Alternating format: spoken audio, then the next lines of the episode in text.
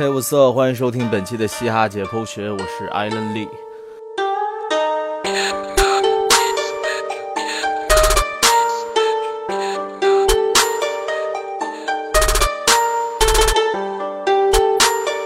每次节目开始之前呢，都要道歉啊，对不起各位粉丝大爷。呃，因为每次都说要定期的更新，但是确实是因为个人工作原因也好，个人状态也好，总是达不到一个理想的时间状态，能让我来维持这个定期的更新。那以后也是尽量吧，每次都把这话落在了尽量上。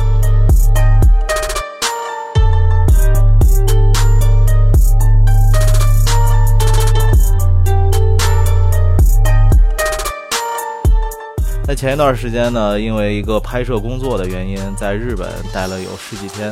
那在此期间呢，通过自己的一些亲身感受，包括日本当地一些朋友的一些介绍和说明，也让我对这个国家有了一个更深的一个理解。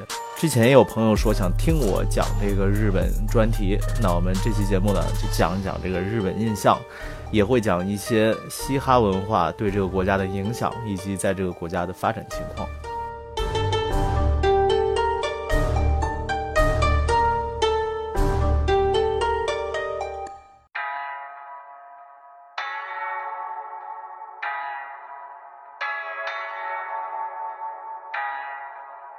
其实，在去到日本之前，对这个国家的印象更多的还是来自于一些去过的朋友，他们说的一些情况，也包括之前看小说，听高晓松老师长篇大论的谈了好几期日本，通过这些构架了一个对这个国家的初步印象。那刚到了这个国家之后呢，第一印象其实跟很多人的可能印象中的感觉是一样的，就是特别的舒服。首先，日本的环境特别好，他们的空气啊，包括平时饮用和使用的水啊，感觉都是要比国内要好很多的。人大家也都会觉得非常的和善，非常的懂礼貌，就会让人觉得这是一个很适宜生活的这么一个国家，就是一个真善美的集合地。但其实更多了解之后，发现其实根本不是这么回事儿。因为人类文明发展至今，其实大家都会知道一个很重要的一个规律，就是任何事情都是两面性的，包括任何民族的性格也都会有正反两面。日本人大家都会有一个很清晰的一个定义，就是举。与刀这两个其实是非常反差性很大的这么一个正反两面。日本人表面上看起来的确是很守规矩、很懂礼貌，但其实通过在那儿的了解，包括听一些居住在日本的一些朋友他们的反馈来说，日本人性格的反面其实相互之间是很冷漠和虚伪的。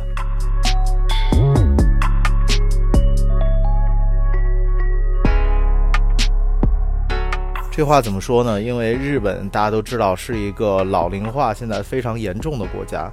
老龄化严重的原因，第一个就是因为老年人越来越多，第二就是新生儿和新生力量现在供应不足。这是为什么呢？因为包括我的一个嫁到日本的一个朋友。她跟她老公，她跟她日本老公也是不要孩子的，是丁克一族，而且像这样的丁克家庭，现在在日本还是占了很大的一个比例的。这是为什么呢？因为日本有这么一个现象啊，就是孩子跟家长之间的情感其实是非常寡淡的。孩子对于父母的孝顺，这个是很不足的。就是比起中国，中国是把这个孝道是看的是至关重要的。就是人人与人交往之间，如果这个人不孝，那就基本就把给他判死刑了，就没有来往的必要了。但是日本普遍是不存在孝这个东西的，就是父母对孩。孩子也没有那么的像中国家长那么的上心，就是你到一定程度我就不管你了。孩子也不想管老人，就是互相之间很冷漠的这么一个现状，所以导致很多人就觉得大家都这么自私，那为什么要孩子呢？要孩子长大之后可能还是会让自己呃这个心凉啊，所以说很多人现在都决定不要孩子了。那越来越多人不要孩子，那就会更加加剧这个社会老龄化的这么一个情况，这是日本现在一个很大的难题啊。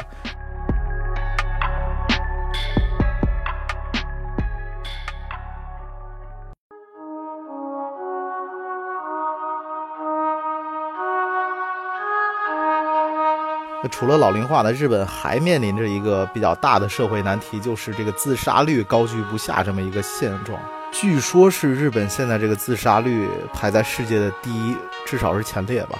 因为其实表面上看起来，在日本生活好像是一件很舒适的感觉，因为人与人之间也没有那么多事儿，不像在中国事儿特别多，勾心斗角，然后很多事情可能会让自己在这个社会里活得比较累。然后呢？空气一些环境的质量也比中国要好很多，感觉好像是很适宜于生活的。但其实，在日本生活是一件很压抑的事情。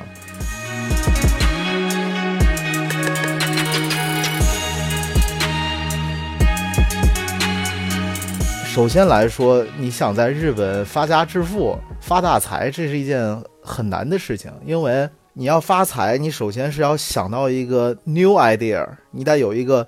新的项目、新的点子来刺激这个市场的一一波新消费，然后从而导致你可能有发财的这一个契机。但是 new idea 在日本是很罕见的，因为日本人几乎把能想到的所有边边角角都想到了。就是中国人为什么会觉得日本人脑洞大？就是他们好像一些很。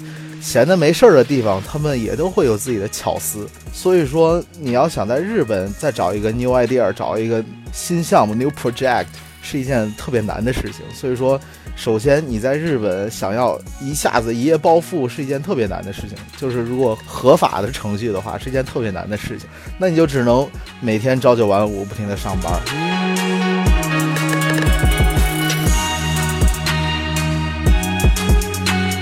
第二呢，就是大家看起来都很守规矩，但其实守规矩这个事儿也是挺反人类的。就是他们在公共场合不能大声说话，而且呃，人与人之间就感觉在交往的时候特别的谨慎啊，尤其是扔垃圾，然后还要分类分的那么多。这垃圾这个东西，我一定要吐槽一下啊，就是。呃，垃圾分类确实是一个很科学的事情啊，这是很值得推崇的事情。但是日本我觉得有点变态了，就是我在日本住了十几天的期间，我住的是一个民宿，没有住酒店。然后民宿里它就是垃圾桶分类分的特别的细，然后就导致有一些垃圾桶是空的，然后有一些垃圾我不够扔。就堆得满满的，然后呢，他们的收垃圾的人还来的特别少，所以就导致这个是一个很大的问题，扔垃圾是一个很大的问题，而且在路上是很少有垃圾桶的，除非是在地铁站里，可能一些自动售货机旁边有垃圾桶。经常会碰到的一个情况就是，你手攥着垃圾要走好远，你都找不到地儿扔，你也不好意思扔到地下，对不对？这是一件很不好的事儿。然后这个事情确实是造成了一些不小的困扰。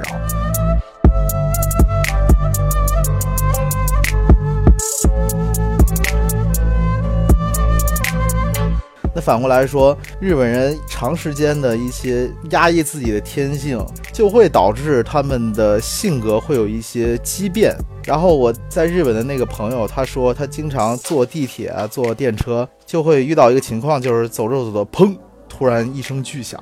然后这个车就停了，需要检修。这是怎么回事呢？就是有人跳进那个电车的轨道里，然后自杀了。这个电车就要停运，修整一下这个电车和轨道，清理一下死亡现场。过几个小时之后才能继续运行。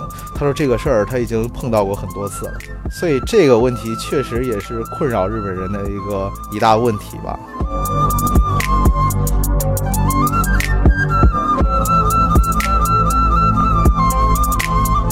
而且日本人守规矩还体现在另一个情况，就是他们好像是很不太会变通的这么一个民族。就是，比如说咱们这儿坐公共交通，坐地铁也好，坐公交车也好，我们都是有座就坐，对不对？然后如果有需要我们让座的人，比如说老弱病残幼，我们就会把座位让给他们。在日本呢，我是很少见到有让座这个情况出现的，因为呢，他们的老弱病残幼的座位。即使是空着的，也没有人会去坐，也会是必须要留到有需要这些座位的人出现了，然后才会有人来坐。这个不过也不是什么坏事儿，就是一个生活中一一个小的事情，就可以看出日本人就是一个，呃非常严谨，然后可能非常直脑筋的这么一个民族。当然，某些情况下这是也挺好的事情，就比如说他们的服务业。无论是饭店也好，无论餐厅，还是商场的一些柜台也好，他们的服务员的态度都是非常好的。这个消费感受是要比在中国要好上很多的。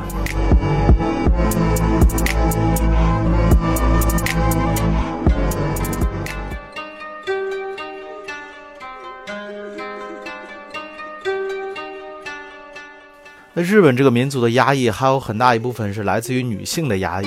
都知道，全世界日本和德国是最注重教育的国家，然后这两个国家也都有一个非常。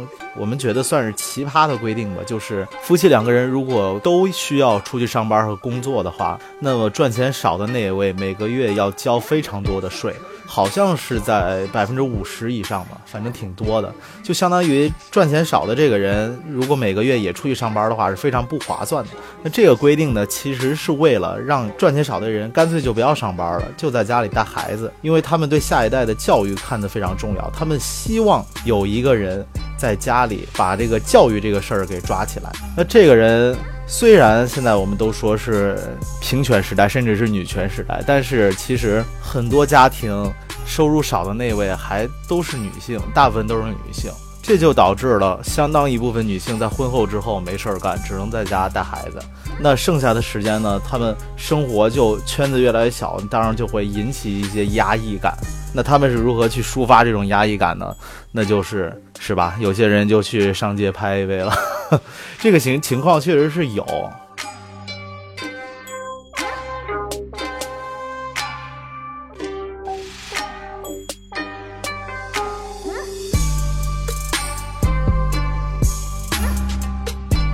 那我们刚刚说了很多，好像是关于日本的负面的东西啊，包括他们的民族如何压抑啦，如何自杀率高，如何老龄化严重了。那我们就聊一些比较轻松的吧。其实去日本有一个绕不开的一个大话题，那就是美食了。都知道，全世界能跟中国在美食方面媲美的，那只有日本了。我去之前其实也是有很多期待的，不过我这个人去日本有一个很吃亏的地方，就是我不怎么吃海鲜。其实去日本大部分的都是来自于海鲜，它的美食大部分都是来自于鲜上，他们的烹饪技术其实跟中国是没有办法比的。这个全世界跟中国人比烹饪那都是找死。日本基本没有炒菜，就是你在那些餐厅，基本都是一些咖喱饭啊，然后呃牛肉饭啊、豚肉饭，都是一些盖饭这些东西，基本没有炒菜。然后他们配菜基本要么就是泡菜，要么就是一些炸的天妇罗。但是日本有一个东西我很喜欢，就是拉面。这次去日本吃了好多家的拉面，当然也有呃名声在外的伊兰拉面，都说它一滴入魂嘛，这是它的 slogan，确实还不错。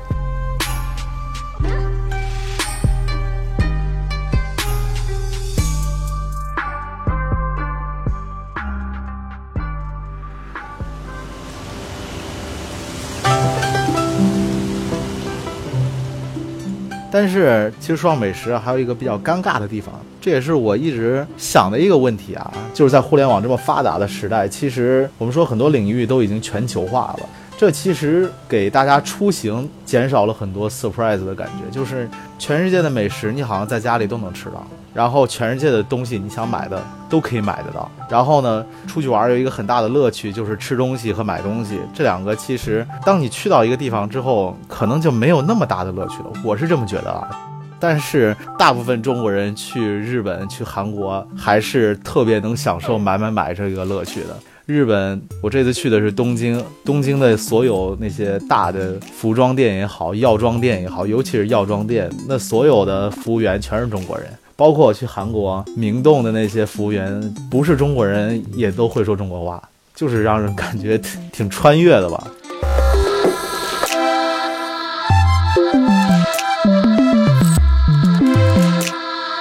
哦，对了，还有一个大家对日本的一个印象，就是说日本是一个很安静的国家，因为大家都在公共场所都不大声喧哗。但其实这次我去东京，我感觉还是一个挺喧闹的城市。当然，我觉得可能跟东京的外国人太多也有一定的关系啊。至少我在大街上听到说中国话的人就有很多。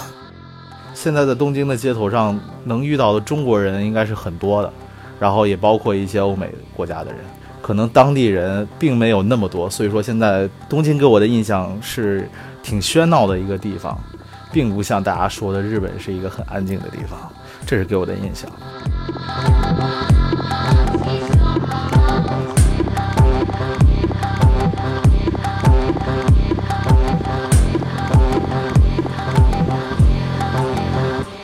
好像日本的美食我就一带而过了啊没有说太多因为这次确实没有吃到让我感觉印象非常深刻的东西。这次去日本之后，我更加坚定了一个信念，就是中餐才是世界第一的，真的没有任何一个餐种可以跟中餐比。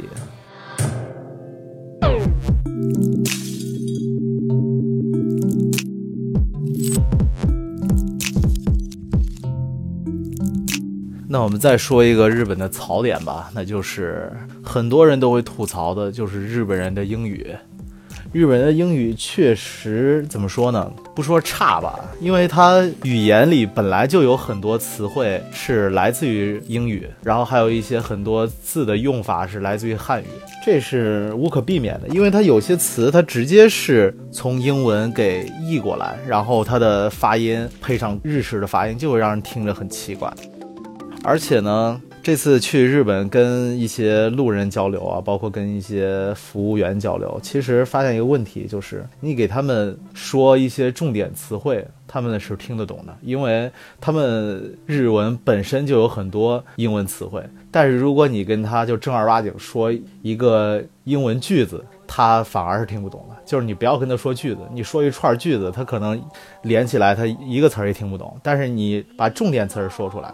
就是你想问什么，或者你想知道什么，把那个重点的词单独的说出来，他就会懂，他就会给你一些帮助，或者是给你一些你想要的答案。这个我觉得挺有意思的。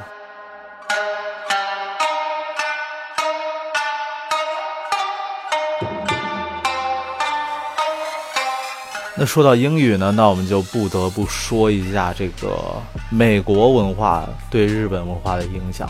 日本其实是一个很难以形容的民族，就是他疯起来，他不管谁他都跟你干。但是呢，你如果真把他打服，他真的就特别毕恭毕敬的称你为大哥。美国、日本就特别的服。当然，我一些朋友也说是因为那两颗原子弹啊，这个就不能这么说，我觉得比较欠妥。总之呢，日本人是对美国文化是非常的推崇的，就是。一个很明显的例子就是，日本的餐饮虽然我觉得比不上中国吧，但是在世界来说也是非常牛逼、非常文明的。但是呢，他日本人自己那么多好吃的，他却特别喜欢吃美国的一些垃圾食品。就美国的一些快餐店，有一些比较垃圾的啊，在美国都已经混不下去了，但是在日本一开一个准儿，开了就火。就大家对这个美国来的东西感觉的特别的接受，而且呢，在东京的表参道啊，就是一个潮流文化聚集地，它那儿有一个非常有名的世界网红的一个龙虾汉堡，这个店全球只有两家有，一个在纽约，一个在东京，这也能侧面的表现出日本文化对于美国文化的这种接受程度。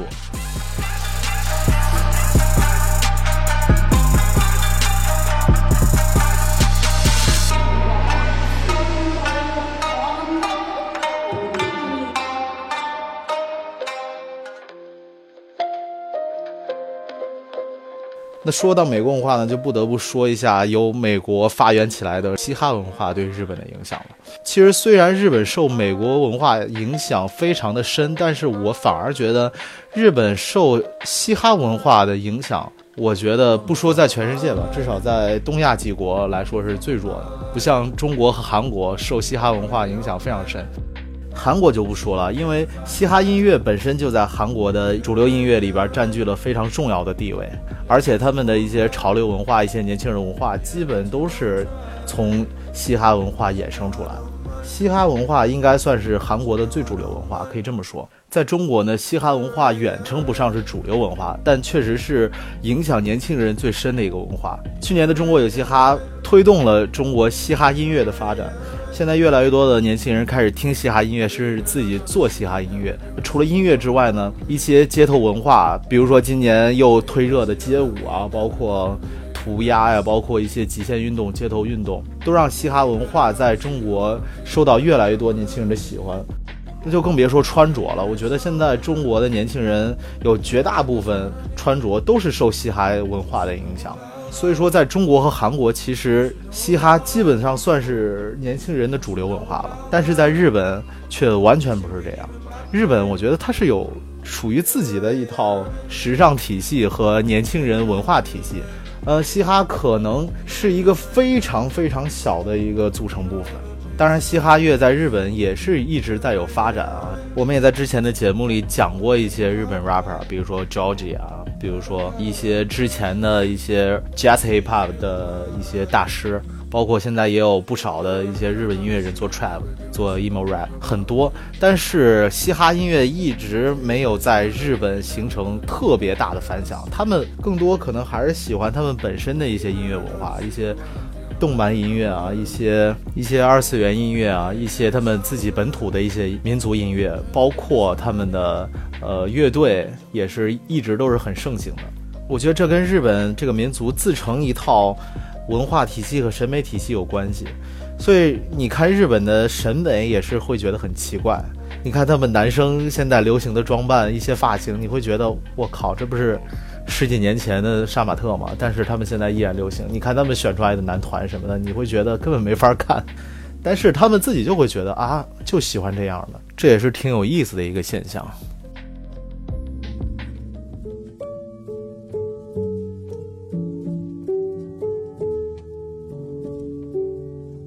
而且说一说我在街头看到的日本年轻人的一些穿着吧，他们除了一些职业装之外，他们年轻人大部分都是穿的像优衣库啊、像无印良品那种棉麻质感，然后非常舒适的那种感觉，很少有像咱们这边年轻人穿的那种很很潮、很嘻哈的那种感觉，基本没有。我在那儿待了十几天，在大街上看到。偏嘻哈装扮的，我只见过两个人，而且还不是像咱们这种风格，更像是那种八九十年代黄金嘻哈时期美国那些偏嘻哈的装扮那种风格，就是 oversize 的衣服、垮裤、滑板鞋，然后配上一个那个 New Era 的帽子，就是让人感觉非常的 old school。那种装扮可能在中国现在只有一些 OG 才会穿，我只见过两个。就是类似这种穿着的，大部分我都没有见过，就是有嘻哈穿着的那些年轻人。所以说，嘻哈音乐在日本确实可能没有那么大的影响力。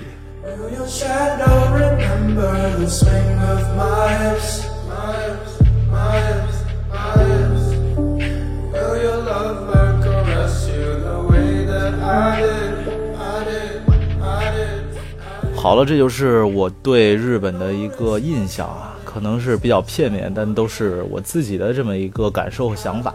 这次呢，只是去了东京，其实还挺可惜的，因为工作原因。其实我还挺想再去去大阪或者是京都那些地方的，等有时间，我觉得都值得再去一下。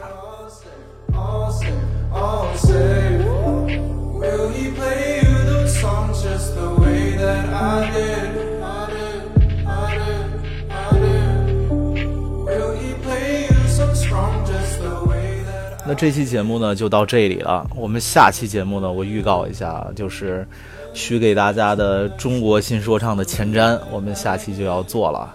呃，今年的中国新说唱呢，可以说阵容非常的强，选手的整体实力呢，可以说比去年的中国有嘻哈要高出了一个维度。那也有很多。有看点的地方，而且赛制我相信也会更加成熟。